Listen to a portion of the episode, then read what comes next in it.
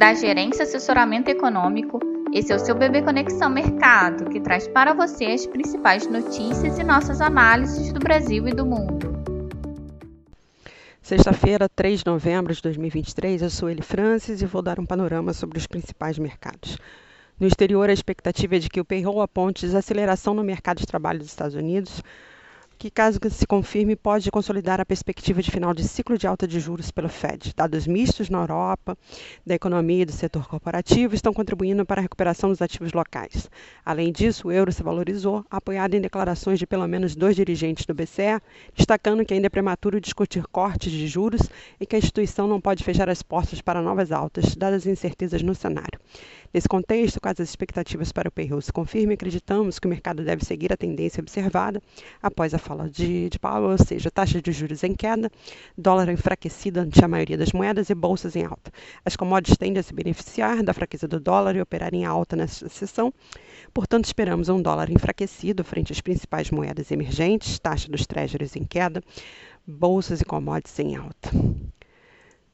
No Brasil, o Copom decidiu, de forma unânime, reduzir a taxa básica de juros de 12,75 para 12,25. No comunicado, o comitê destacou que o cenário internacional se tornou mais adverso por conta dos elevados patamares de juros nos Estados Unidos, da manutenção do núcleo da inflação em níveis elevados e de novas tensões geopolíticas.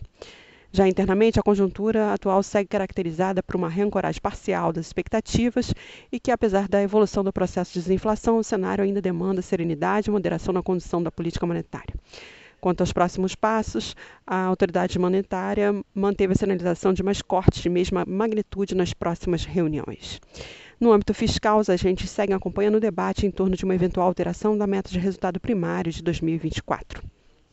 Assim, na volta do feriado, alinhado à dinâmica externa, esperamos que o Ibovespa se valorize e o dólar se enfraqueça frente ao real. Já a curva de juros pode apontar um ajuste marginal de queda nos prazos curtos, na esteira da sinalização do Copom, enquanto os médios e longos tendem a ceder mais, refletindo o movimento observado ontem no exterior e esperado para hoje de queda do dólar e da taxa dos treasuries. Bem, pessoal, um bom dia a todos e bons negócios. Lembramos que essas informações refletem somente expectativas e por isso a instituição não se responsabiliza por eventuais perdas financeiras.